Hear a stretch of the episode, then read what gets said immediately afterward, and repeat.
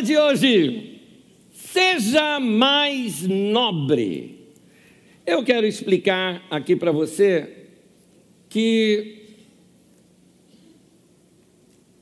muitas vezes Deus vai nos orientar desta maneira, como nós vamos falar aqui hoje. E eu explico o que seria esta maneira.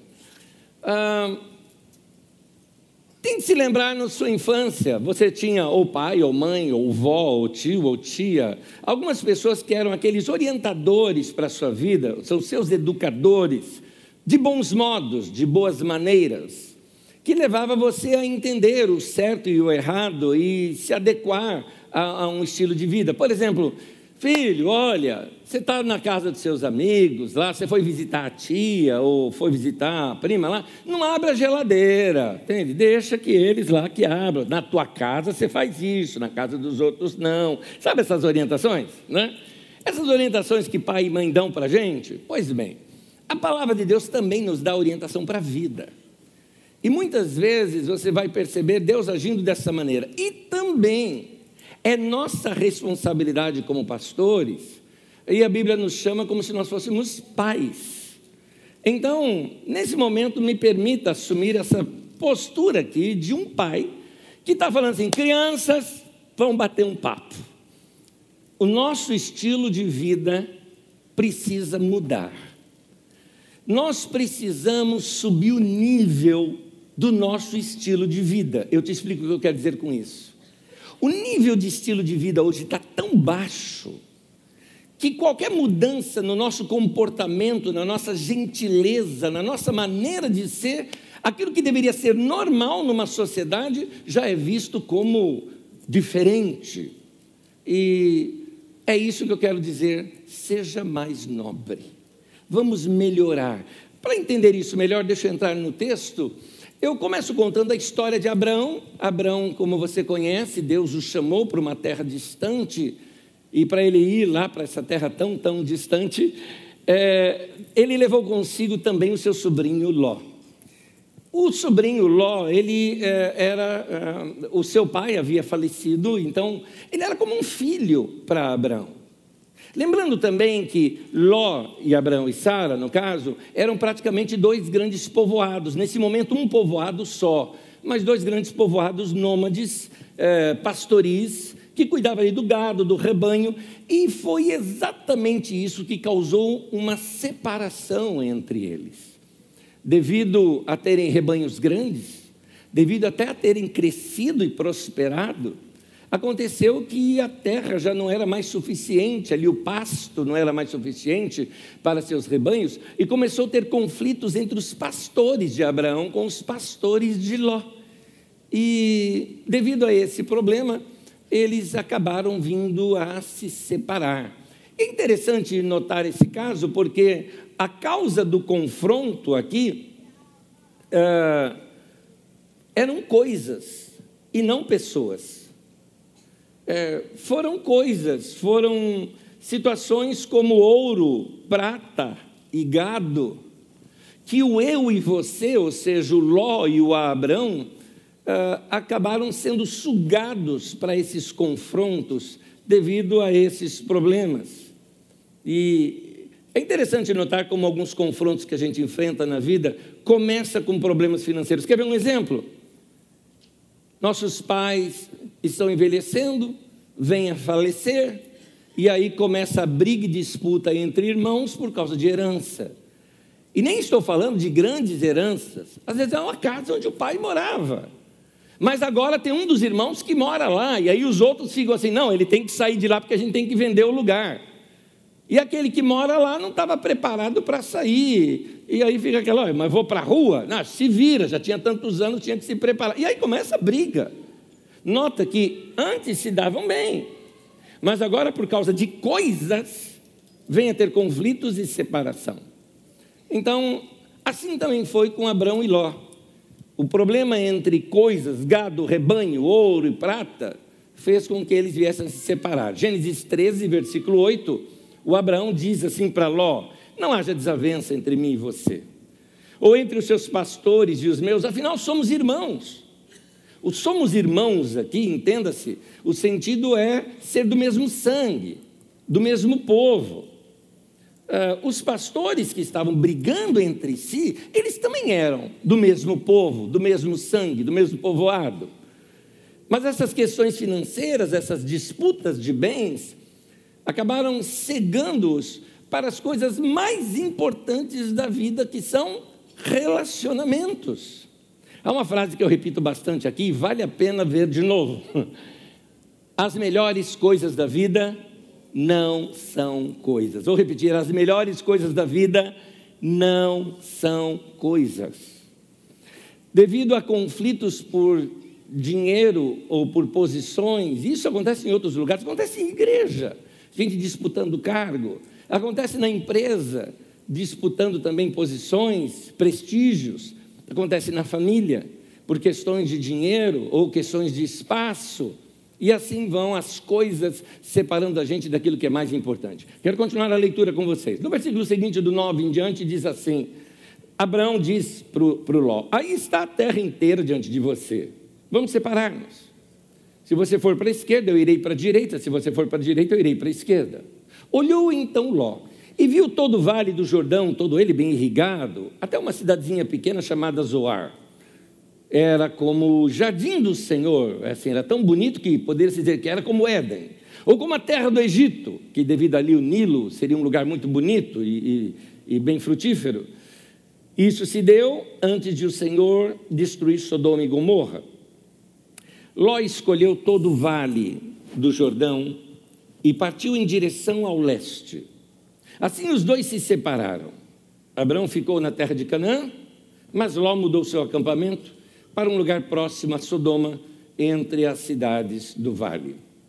Abraão era o mais velho, e já por ser o mais velho, ele teria prioridade de escolha.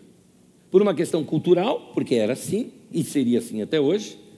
Também porque quem era, vamos dizer assim, o, o, o, líder da caravana era o Abraão, foi ele que levou o Ló. Mas é interessante que Abraão, ele abre mão dos seus direitos em prol da paz. Em vez dele falar, eu quero escolher o lugar, eu vou e você se vira, ele falou, não, escolhe você, Ló. Eu não. Vamos evitar conflito. Nota que em prol da, da paz, e em prol de evitar conflito, ele abre mão de direito. Isso é importante. Abraão sabia de um detalhe. Abraão sabia que a riqueza deles não estava em estar num bom campo, num lugar onde tivesse muito pasto. A riqueza dele tinha a ver com a bênção de Deus. Então Abraão falou: Você escolhe para onde você vai, porque eu tenho a bênção de Deus com a minha vida, para onde eu for eu vou ser abençoado.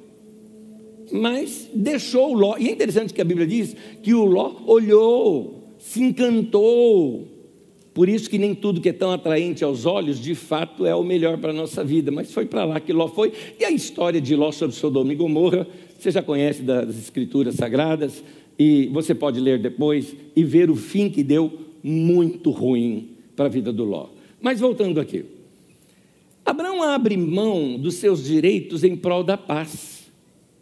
Fica de novo uma, uma outra pergunta que eu já falei umas dez vezes aqui com vocês e vale a pena repetir. Você quer estar certo ou quer ter paz? Algumas vezes é melhor a gente abrir mão do nosso direito para manter a paz. Porque se a gente fala, não, mas é o meu direito, eu tenho direito disso, ou eu é que estou certo, e aí fica aquele conflito, conflito, conflito, conflito, conflito, e só quebra, só arrebenta tudo. Às vezes é até melhor fazer igual Abraão, Decide você. O que você achar melhor, eu faço outra coisa e vai dar tudo certo. Então, uh, Abraão foi mais nobre. Foi isso que foi Abraão. Abraão subiu o nível.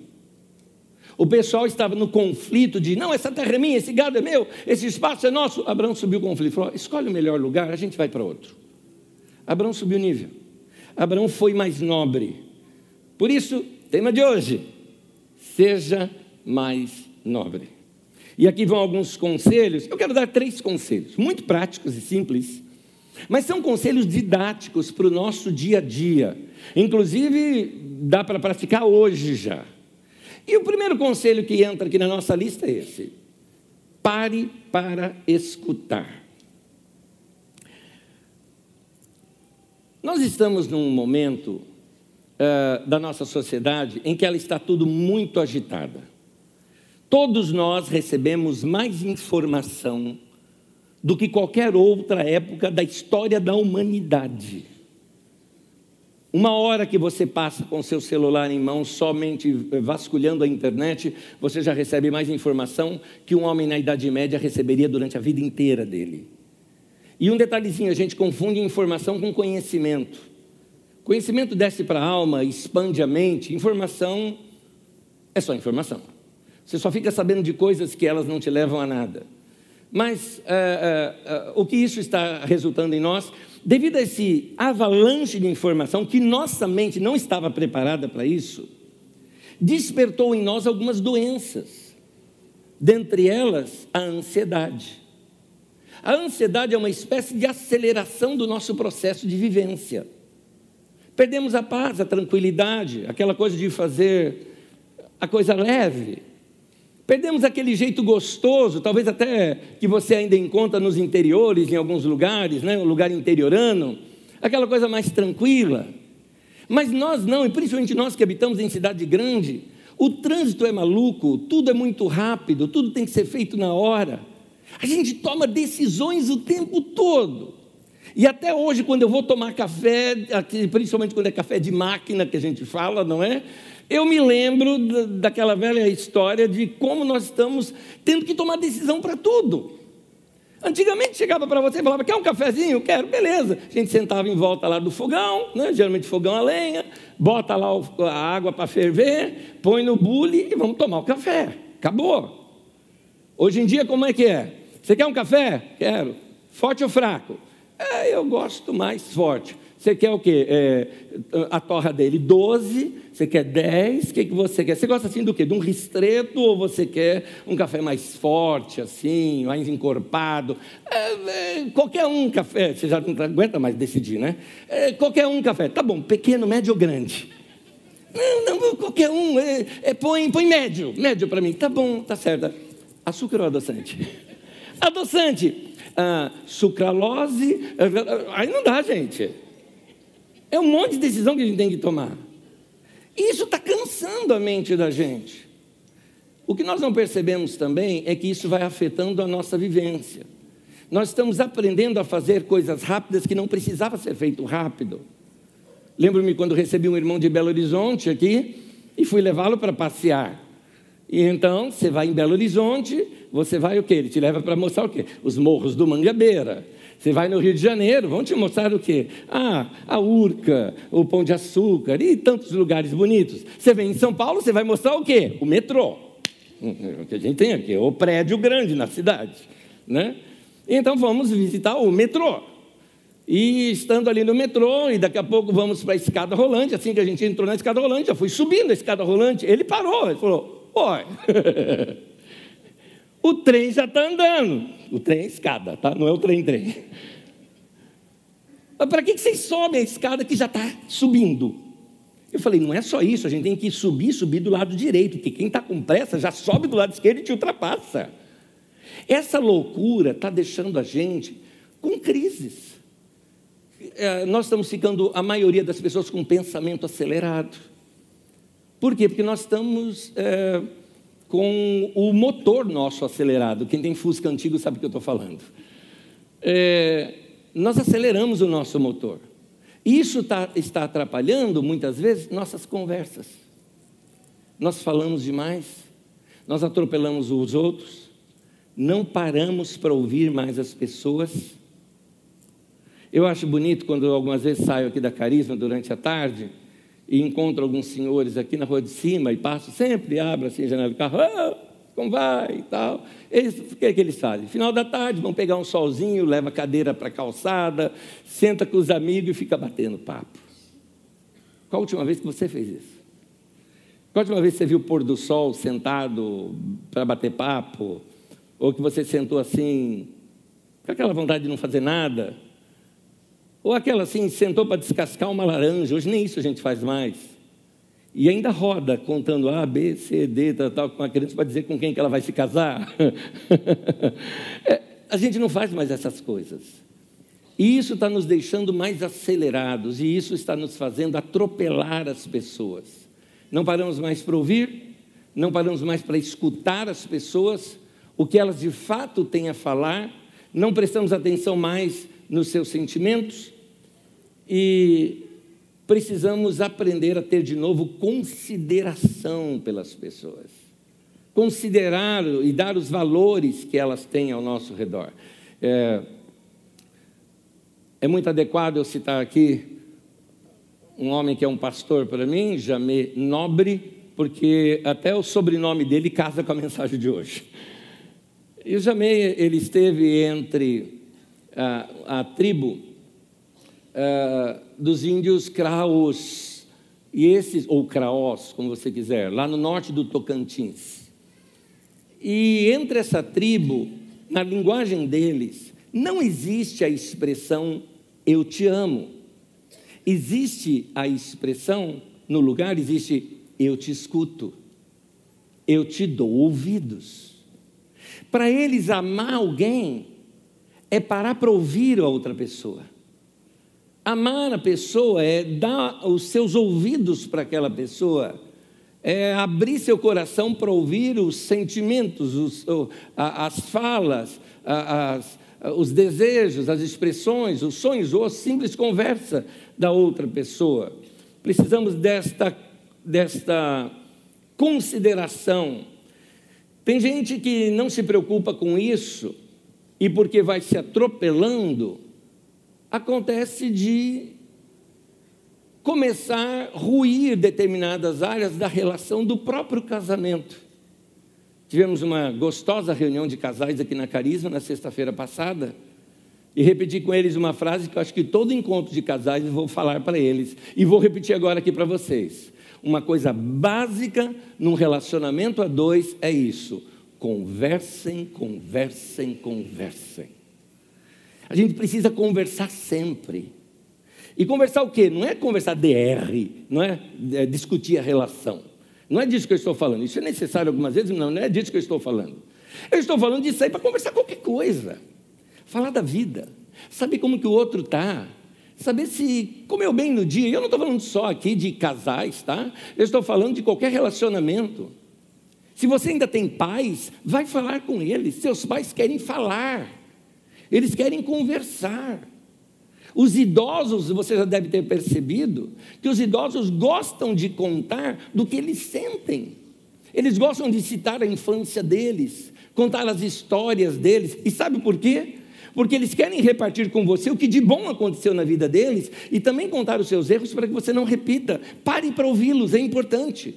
As gerações são diferentes, mas essa conexão precisa ter. Se nós perdermos essa conexão, nós vamos o quê? Nos desconectar. Nós não vamos entender mais um ao outro. Daqui a pouco você fala, ah, não sei, eu e meu marido, a gente não se entende mais. Mas não foi agora que isso aconteceu, começou lá atrás, quando vocês pararam de conversar. Ah, eu, meu irmão, ou eu e minha irmã, ou eu eh, e minha mãe, ou eu e meu pai, a gente não se entende. Na verdade, vocês levaram anos e não construíram pontes entre as gerações.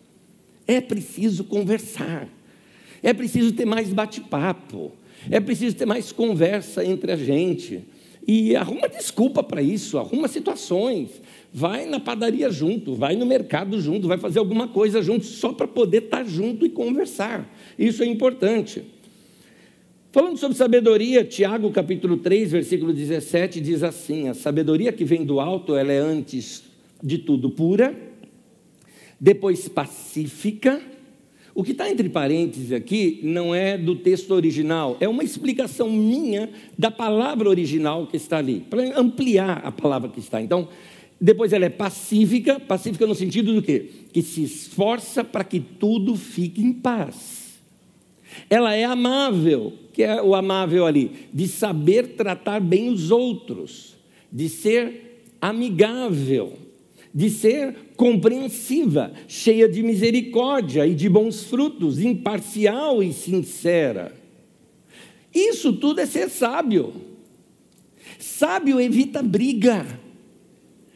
Quem é sábio evita encrenca, ou vou inverter. Quem evita encrenca demonstra sabedoria. Qual é o oposto de sábio? Tolo. Então, o tolo é o que? Briguento. O barraqueiro é tolo. É isso. Saber tratar bem as pessoas, isso é sabedoria. Não confunda sabedoria com ter muito conhecimento. Tem gente que leu muito livro na vida, ou lê muita coisa na internet, ou tem papo para tudo, mas trata mal as pessoas. É um tolo inteligente. Não é sábio. Então, a, sabedoria tem a ver com os relacionamentos, de acordo com esse texto. A sabedoria nos leva a compreender os outros e a ter misericórdia. Quando eu estou sendo cheio de consideração pelas pessoas, pensando no outro, eu estou sendo sábio. Mas quando eu ajo com desconsideração, desprezo, menosprezo, eu estou agindo como um tolo. Tema de hoje: seja mais nobre, suba o nível. Vai tratar as pessoas de um modo diferente do que elas tão, têm sido tratadas no que seria hoje comum na nossa sociedade. Primeiramente, pare para escutar. Em segundo lugar, não seja desagradável.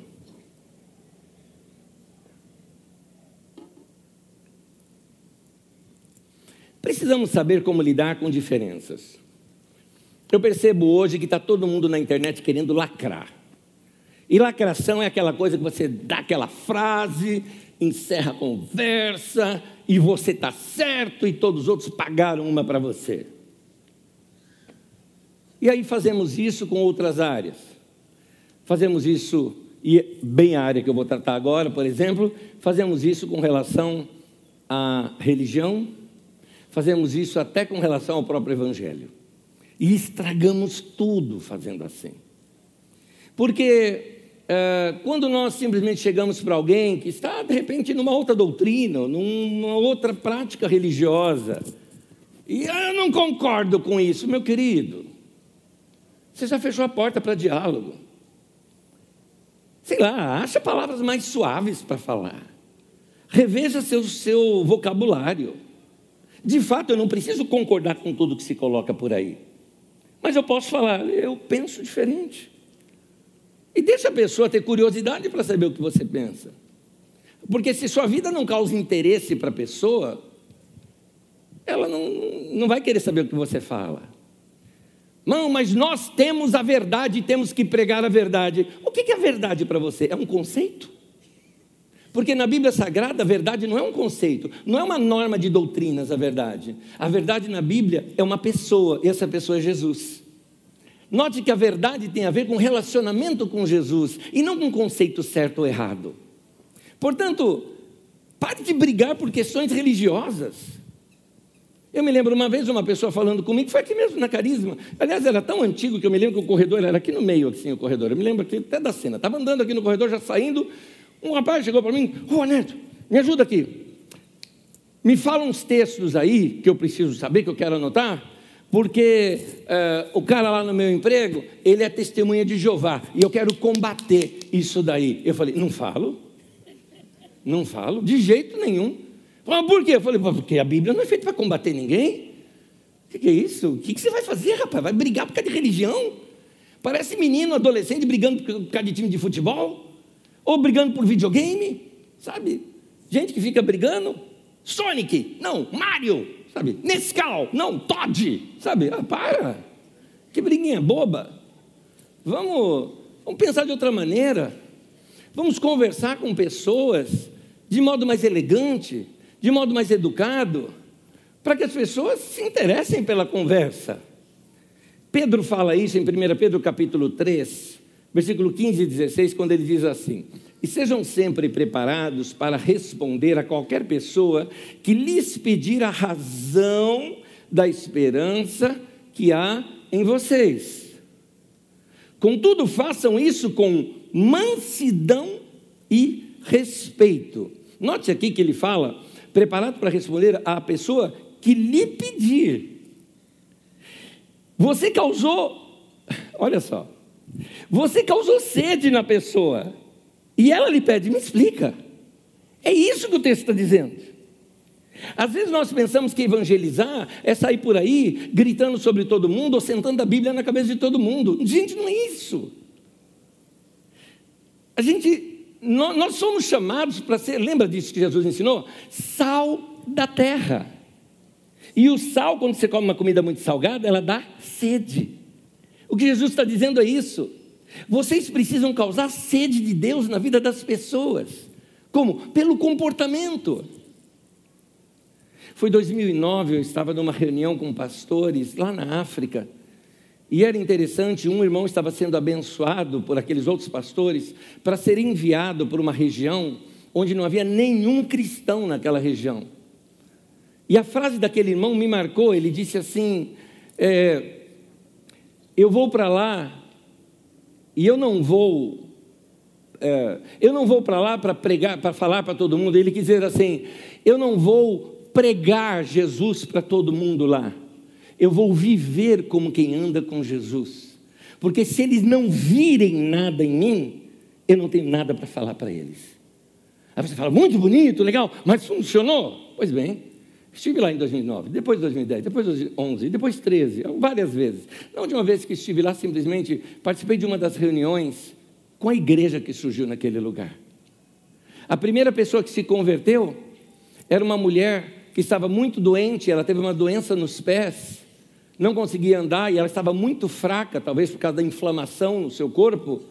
O que ele fez? Pegou a sua bicicleta, amarrou a mulher nas suas costas é? E foi até quilômetros de distância levá-la no hospital. Depois de tratá-la e tudo mais e trazê-la para casa, ele e a esposa iam ali diariamente fazer curativos nos seus pés e cuidar dela. Até que um dia essa mulher pergunta assim para ele. A pergunta dela foi direta. Ela falou: Quem é o seu Deus? Em outras palavras, você é diferente. Quem é o seu Deus? Foi aí que ele começou a pregar o Evangelho. Foi a primeira pessoa batizada. Um lugar com mais de hoje de 200 pessoas batizadas naquele lugar. Funciona gente que serve o Evangelho dessa maneira, gente que vive o Evangelho dessa maneira. Nós somos chamados para ser sal da terra, para viver lá fora de uma maneira em que as pessoas fiquem impactadas com a vida de Jesus em nós e vão nos perguntar, como disse aqui Pedro, qual é a razão da sua fé? Esteja preparado para falar para quem te pergunta, mas olha só, ainda assim Pedro dá uma nota final: contudo, façam isso com mansidão e respeito. Se você pensa diferente de alguém, nem por isso você tem que agir de modo desagradável para com a pessoa. Saiba discordar sem ofender. Você não precisa rebaixar alguém para se sentir superior. Você não precisa ganhar no argumento. Ninguém precisa ser convencido do Evangelho, eles precisam ser convertidos ao Evangelho e não convencidos. É, porque você pode até estar certo, mas se você agiu da maneira errada, você perde. Como uma máxima que a gente tem lá em casa: quem gritar, perdeu. Você pode até estar certo, mas veio no grito, perdeu. Perdeu toda a razão. Então aprenda a respeitar, por exemplo, crenças diferentes das suas. Ah, né, você está nos ensinando que a gente pode aceitar todas as religiões. Não, eu não aceito todas. Eu penso diferente, vivo diferente. Mas tem um detalhe: eu tenho uma experiência diferente. E a experiência é tão boa que eu não vou abrir mão dela. Agora, se eu não conseguir demonstrar isso para a pessoa com o meu estilo de vida, então eu não aprendi ainda a viver para o Evangelho. Eu acho interessante notar o seguinte: olha, Paulo apóstolo estava com seus discípulos ali, os novos convertidos, ah, na cidade de Éfeso. E a cidade de Éfeso era uma cidade muito grande. Essa cidade era uma cidade central, não somente econômica, de mercado e tantas outras coisas, mas tinha mais um detalhe nessa cidade. Ela era um lugar de peregrinação religiosa.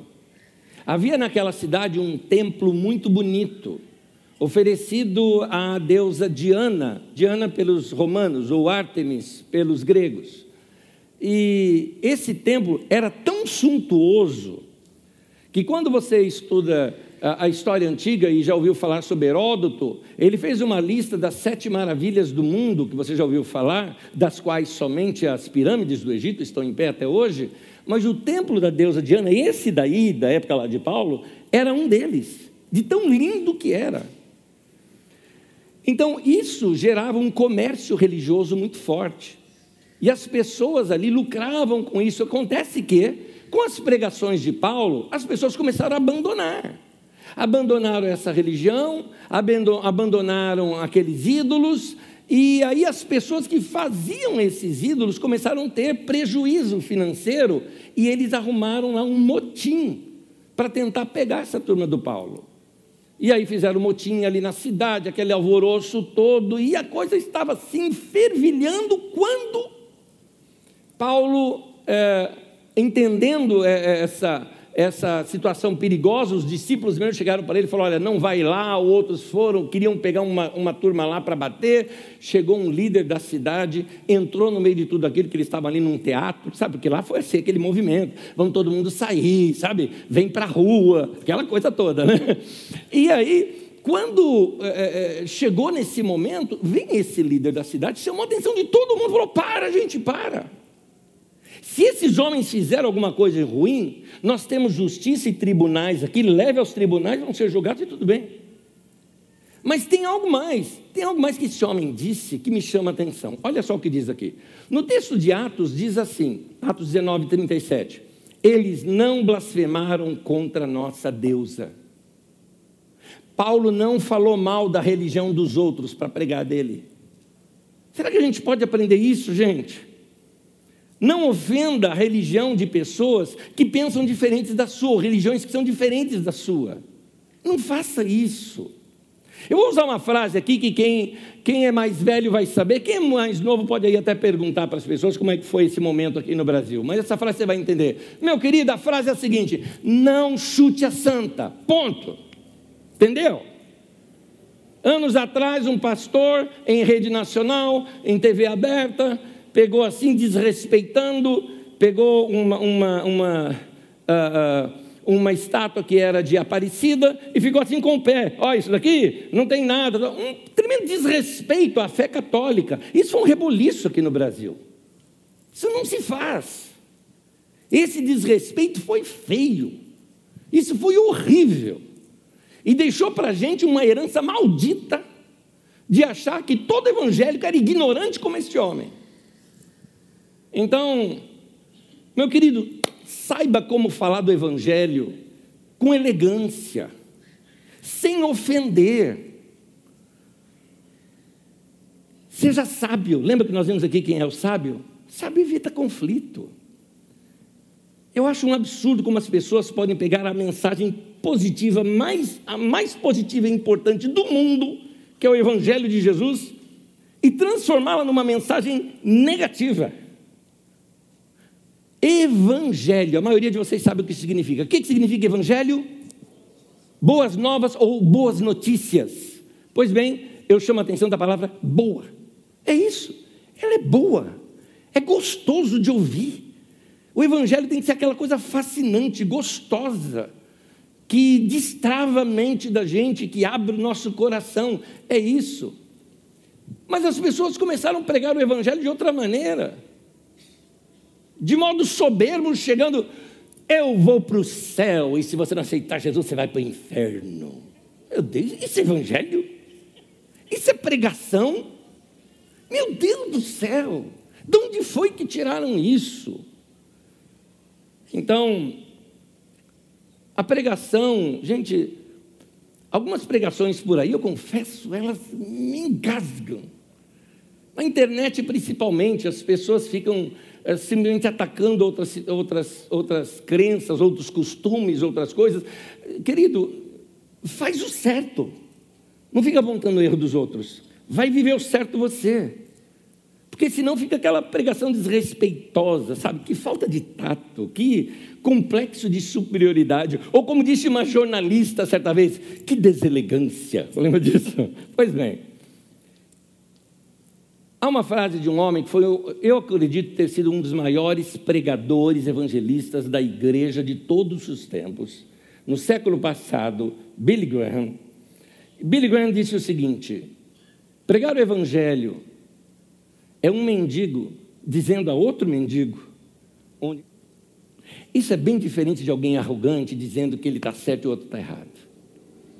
Pregar o evangelho é saber que eu não sou melhor do que ninguém. Mas eu encontrei uma coisa que mudou minha vida, mudou meu coração, e eu quero te contar porque foi tão bom para mim. Nós somos iguais.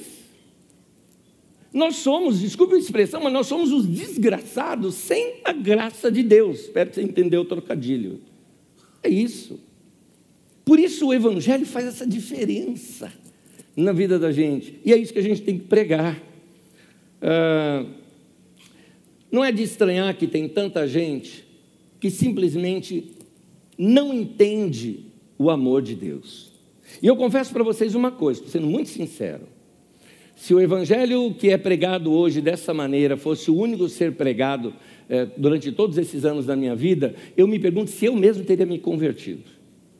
É mais provável que eu teria aversão de igreja, por causa da sinceridade. Eu ia falar: não, não dá para engolir uma coisa dessa.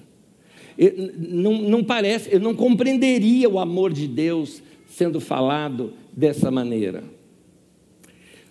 Jesus não falava com as pessoas de modo arrogante. Jesus ele era amável, Jesus ele era gentil, Jesus ele era elegante, Jesus ele era generoso, Jesus respeitava as pessoas. Eu acredito que Jesus não era somente simpático, mas também sorridente, é, alguém que era do povo, alguém que era fácil de se aproximar.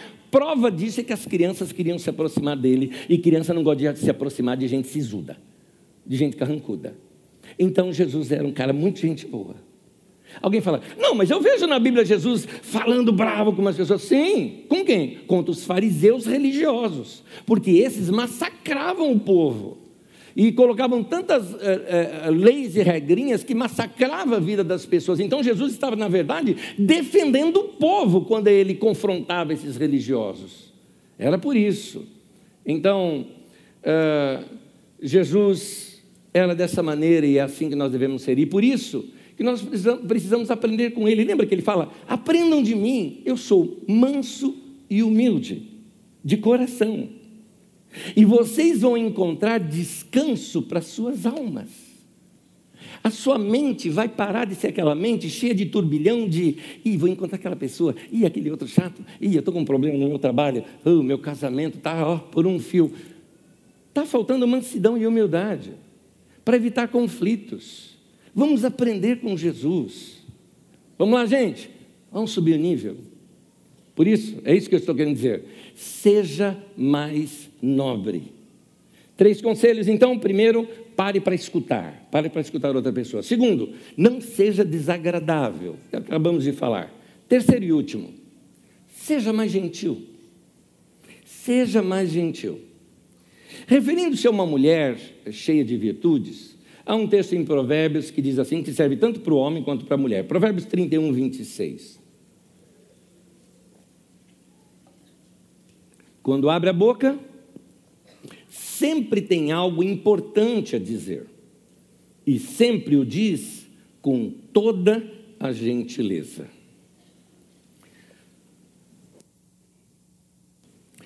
Quando as pessoas forem grosseiras com você, responda polidamente. Responda com gentileza. Já ouviu a frase? Gentileza gera gentileza. Já ouviu essa frase? Pois bem, essa frase foi cunhada por um doido no Rio de Janeiro. Um homem que ficou meio maluco por causa de um incêndio que morreu muitas pessoas lá num circo, e ele resolveu que ele tinha que pregar paz para a humanidade. Ele foi conhecido como profeta gentileza. Procura na internet, vai atrás, vai estudar sobre isso, você vai ver que cara interessante era aquele. E ele começava a distribuir rosas, flores para as pessoas nas ruas. Ele ficava pintando debaixo dos viadutos, dizendo gentileza gera gentileza, ensinando o povo, vamos ser, vamos amar, era isso. Ele copiava textos bíblicos que falavam sobre amor né, nas, uh, nas colunas dos viadutos do Rio de Janeiro. Um dia a prefeitura da cidade mandou pintar tudo e cobrir tudo de cinza. Foi aí que Marisa Monte fez uma música chamada Pintaram Tudo de Cinza. Depois você procura isso na internet, você vai ver que historinha interessante. Mas a gentileza gera gentileza. Nós precisamos entender que, vamos, vamos voltar ao que nós falamos lá atrás.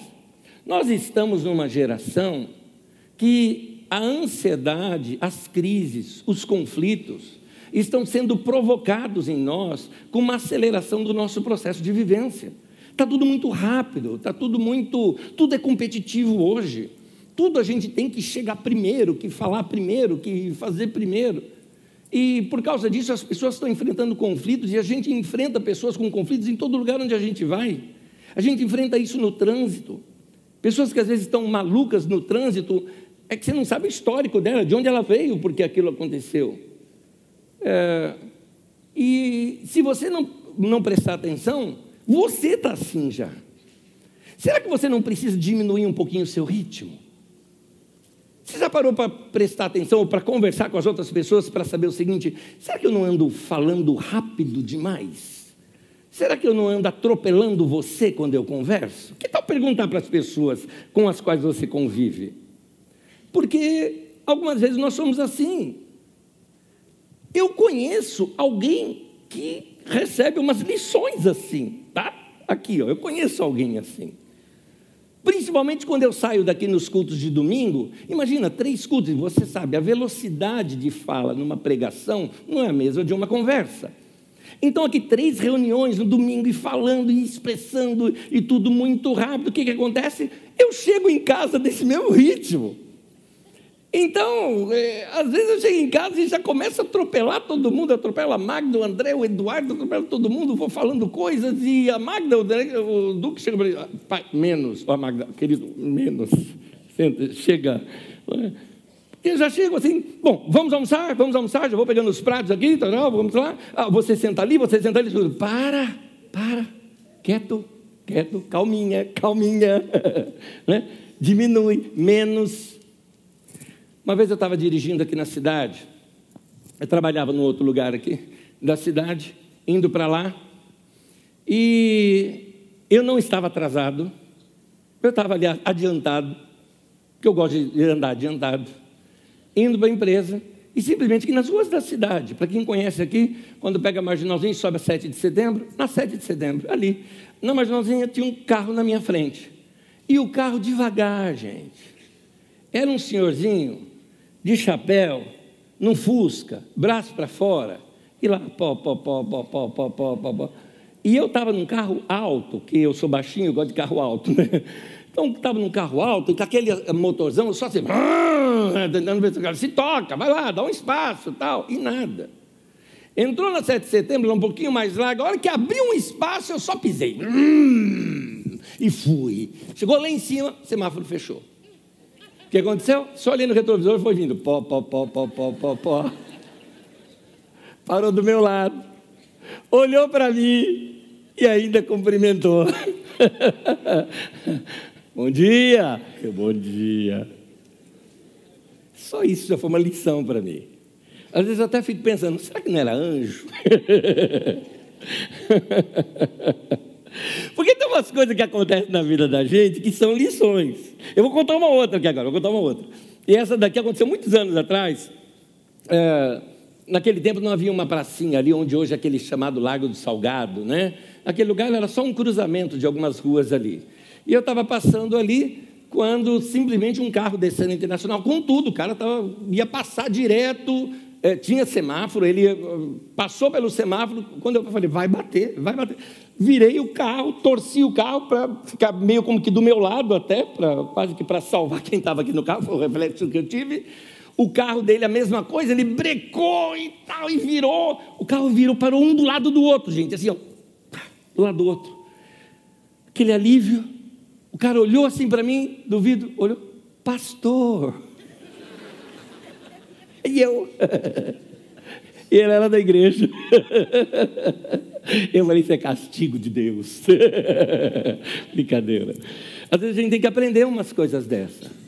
Precisamos rever a maneira como nós tratamos as pessoas. Nós não sabemos o histórico delas que as levou até lá. Um pastor contou a seguinte história: ele estava no mercado quando uma pessoa, na frente dele, distratou muito a mulher do caixa.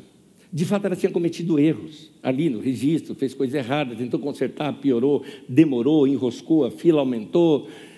E a mulher distratou, falou alto, brigou, e falou que ia falar com o gerente, ia denunciar.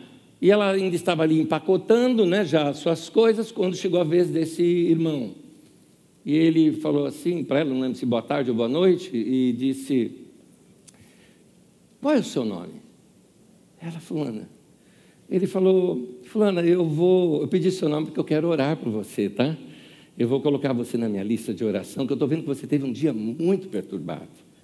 E ele percebendo que ela parou assim, não esperando aquilo, ele falou: me diga pelo menos qual que é o seu problema, para eu orar sobre o seu problema. E a moça não aguentou, ela foi falando, ela falou: Minha filha, eu tenho uma filha pequena, e ela está exatamente no hospital nesse momento.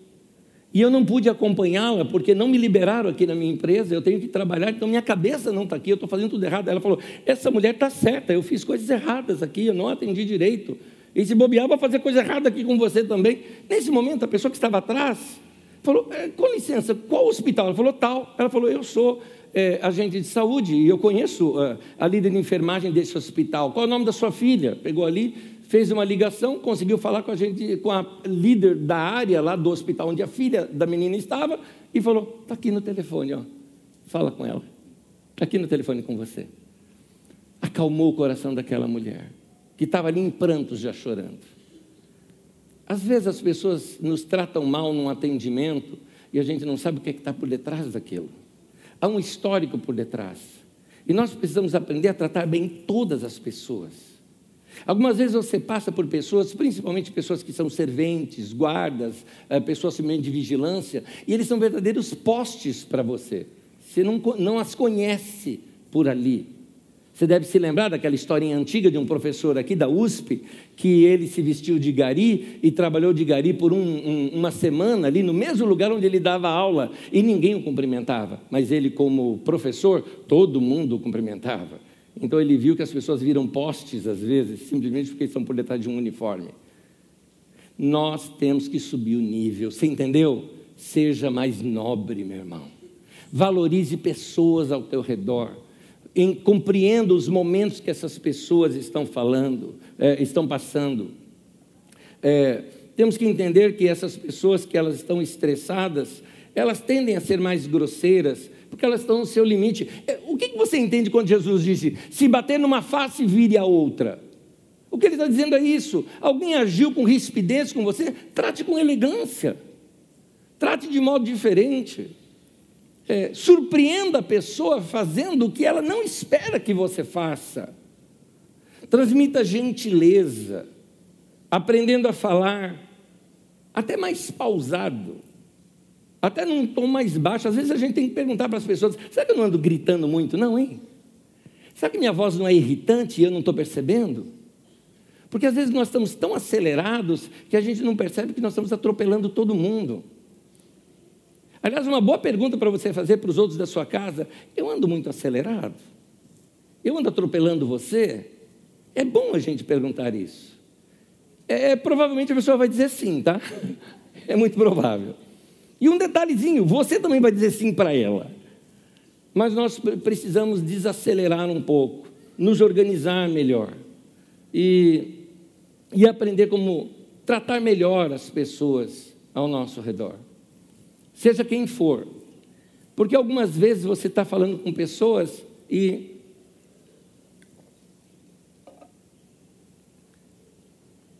E nem sabe o histórico por detrás, principalmente, por exemplo, quando você lida com situações como uma reclamação de serviços prestados. Você sabia que quando você vai reclamar um serviço prestado, você também tem que ser elegante? É verdade. Porque às vezes a gente, quando. Vamos lá, estou falando que serviço de celular, de internet tudo mais, não está funcionando lá na sua casa, deu problema, o que, que você faz? Vou falar um monte. O cara que vai te atender lá não é a empresa, não é o dono da empresa, é um funcionário que poderia ser seu filho. e está lá ouvindo um monte de uma pessoa que se sente superior a ele, só porque é cliente. A gente precisa mudar isso. Uma vez eu estava bravo, mas muito bravo com um negócio de serviço de internet, e não resolviam a situação, e eu liguei, e aí eu falei com o pessoal lá do suporte, falei, olha, sendo honesto com você, é, eu estou muito bravo com a tua empresa, é muito ruim essa empresa, mas não é você, tá bom? Você está entendendo que eu estou bravo com a empresa e não com você? Não, estou entendendo, sim, senhor. Então, por favor, tá? não é você. Tá? Você está no seu serviço, você é um profissional, tudo mais. Mas procura resolver isso aqui para mim e continuamos a conversar. E a conversa foi tranquila, foi tudo bem. Quando terminou ali no final, terminou, terminamos tudo, ele falou: tá bom, é, é, bom, até logo, é, serviço, tudo mais, tá bom? Então tá bom, Anésio. Manda um abraço para Magda. Eu, Oi? Falou, eu sou da Carisma. Que legal. legal. Ainda bem que eu tratei bem. Mas nós temos que tratar bem a todos. E não só por ser ou não reconhecido, porque as pessoas precisam, elas precisam perceber que existe algo em nós. Nós pregamos o Evangelho, a boa notícia, no nosso convívio, no nosso dia a dia, na maneira como nós falamos, na maneira como nós agimos na maneira como nós nos comportamos. O intuito desse ensino de hoje, para terminar aqui, é preparar você para pregar o Evangelho. Vocês, cada um de nós, eu, você, mostrarmos a vida de Jesus, não através de discutir verdades, de dizer quem está certo e quem está errado, mas através da elegância, gentileza e polidez, mostrar o amor porque o amor não é grosseiro, o amor é polido, o amor é elegante, o amor é gentil. E para compreender melhor o amor, é o último texto que eu vou ler aqui com vocês. 1 Coríntios capítulo 13. Eu fiz questão de pegar uma só palavra e ver nas diversas traduções onde a gente consegue ampliar o nosso entendimento do texto. Primeira coisa que diz aqui que o amor não maltrata. Mal trata, maltratar, tratar mal. Amor não deixa você tratar mal alguém. Se você ama, você não vai destratar alguém. Mesmo que mesmo que tenha sido um serviço errado prestado a você. Mas você não, nem por isso vai maltratar a pessoa. Segunda coisa que diz ali, o amor não se conduz inconvenientemente. Quem ama não é inconveniente, porque tem muita gente que é inconveniente até no relacionamento interpessoal. Tem uma rodinha de gente ali conversando, o indivíduo chega na rodinha, domina a conversa, puxa para si, é inconveniente. É inconveniente quando a outra pessoa, por exemplo, está passando um momento de luto e o indivíduo chega lá e fala: Que isso, rapaz? Cabeça para cima, tudo bem? isso acontece com todo mundo, todo mundo tem alguém que morre na vida, né? Para, cara inconveniente. O amor vai sentir o que o outro sente. Porque o amor traz compaixão. O que é compaixão? Compaixão, sentir o que o outro sente. Você está puxando o sentimento da outra pessoa para você. Saber se comportar. Tem gente, que, tem gente que não sabe se comportar em funeral. Pega lá o viúvo ou a viúva e fala: E aí, tudo bem? Oh, meu Deus do céu, que frase! Né? Então, simplesmente estenda seus sentimentos para a pessoa. É isso. O amor não se porta inconvenientemente. Outra frase: o amor não é grosseiro. E a grosseria, às vezes, tem a ver com o tom de voz que você fala, com as palavras que você usa, com os adjetivos que você coloca numa frase. Muitas vezes isso se, se transforma em grosseria na maneira de lidar. Quem ama não faz isso. Por último, o amor tem boas maneiras. Que Deus nos ensine a amar. Amém? Vamos pregar o Evangelho amando pessoas, a tal ponto que a gente possa provocar nessas pessoas o que aquele irmão lá na África provocou naquela mulher, ao ponto da pessoa parar você e perguntar: quem é o teu Deus? Me fala desse Evangelho. O que foi isso que mudou a tua vida? Por que você é o que você é? Você é alguém especial. Você é diferente. Me conta, como é que é isso? E você vai poder pregar o Evangelho dizendo: Eu me arrependi dos meus pecados, decidi seguir a Jesus. E por imitar Jesus, estou tentando me parecer com Ele todos os dias. Tenho muito ainda a mudar, mas eu queria te mostrar isso, dá para ser para você também. Vamos seguir Jesus juntos. É isso que é pregar o Evangelho.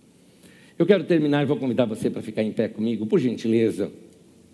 Como eu disse, meu desejo aqui é poder influenciar pelo menos essa geração da igreja que se encontra aqui na Carisma hoje e influenciar cada um de nós a ser uma geração de gente polida, elegante, gentil ao máximo. E digo mais, principalmente famílias dentro de casa.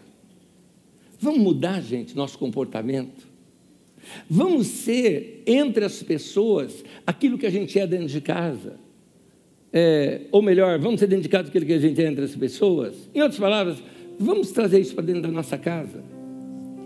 Porque às vezes você cumprimenta todo mundo de boa na rua, mas dentro de casa você é violento, bravo, você é chata. Vamos ser a mesma pessoa. É, eu espero que a gente comece a mudar assim. Outra coisa, que os nossos profissionais aqui sejam diferentes do que existe na média por aí. Vamos subir de nível. Vamos ser mais nobres. Seja mais nobre. E eu espero que você comece a praticar isso hoje mesmo. Hoje mesmo, você pode começar a praticar. Eu já te dou dois lugares para você começar a praticar isso. Primeiro, no estacionamento. Já tem um lugar aí para você mudar. Parece um absurdo, mas gente vindo para a igreja, para o nosso culto, distratou nossos atendentes do, do, do estacionamento. Gente que está lá para servir, para ajudar, só porque falou, oh, não estaciona aqui. Não, estaciona, rua é pública, eu ponho onde eu quiser. Tá bom, vai lá. Eu imagino o que, que o cara do estacionamento pensou. Vai mesmo lá para a igreja, que se converta, indivíduo. Porque tu não é convertido, não. Não é? Vamos mudar, gente. Quer ver um outro lugar para você praticar isso hoje? Vai na hamburgueria daqui a pouco. É uma delícia o hambúrguer. É uma delícia a comida. Mas demora. Por quê? Porque chega todo mundo de uma vez, ué. Aí demora. Aí a pessoa vai lá e briga. Teve gente que xingou lá, gente. Xingou. O que é isso aqui? Isso aqui é uma. Falei, meu Deus do céu. Eu até falei, não, foi durante a semana, a gente. Não, não, a gente é da igreja mesmo. falei, oh meu Deus do céu. Tem sinal da cruz. Falei, que é isso? Não pode. Vamos começar a praticar dentro de casa também. Quem ama faz surpresas, né? Vamos surpreender as pessoas. Vamos fazer o que a pessoa não espera. Jesus falou: se te pedirem para caminhar uma milha, caminha duas. Porque chegava o soldado romano com as coisas dele e te obrigava. Você vai caminhar uma milha aqui comigo, carregando comigo. Você tinha que ir, era lei. Jesus falou: caminha duas. Surpreenda o cara. A hora que o cara falava, ah, tudo bem, já deu. Falou, não, vou mais um pouquinho com você. Vou te ajudar. Faça o que a pessoa não está esperando. Alguns de vocês vão chegar em casa hoje à noite e lavar louça. oh, glória. Vai ter revival na carisma agora. Com, com, com gente se oferecendo para ajudar o outro. Pois bem, Última frase. Amar na prática é isso: sermos simpáticos, elegantes, respeitosos para com todos. E o sorriso no rosto deve ser a nossa marca. Amém. Me permita orar por vocês. Querido Deus e Senhor, eu oro por cada mulher, cada homem nesse lugar, moço, moça, que a mão do Senhor esteja sobre cada um de nós aqui, convertendo o nosso coração dia a dia, Senhor que cada dia possamos dar um passo a mais na direção de Jesus, nos tornando um pouquinho melhores. Que hoje comece isso pela tua palavra citada aqui hoje. Que nós possamos converter o nosso coração e tratar melhor as pessoas, sermos mais nobres, sermos mais elegantes com as pessoas, respeitosos, amar de fato a cada pessoa ao nosso redor. A começar de nós, da nossa casa, dos nossos amigos, dos nossos irmãos, até aqueles que vamos, ao longo dessa semana, é, esbarrar nessas pessoas, que sejamos gentis para com todos, pregando o Evangelho com atos, mais do que com palavras. Seja assim na minha vida e na vida dos meus irmãos. Eu te peço certo de que o Senhor atende a nossa oração e vai nos dar muita oportunidade de fazer isso essa semana. Que a boa mão do Senhor esteja sobre nós. Eu te peço, Senhor, nos encha com teu Espírito Santo, nos capacite com a sua graça para vencermos essas nossas fraquezas, fraquezas humanas, a fraqueza da ira, a fraqueza de querer dar o troco. Ajuda-nos a vencer a carne sendo cheios do teu Espírito, Senhor.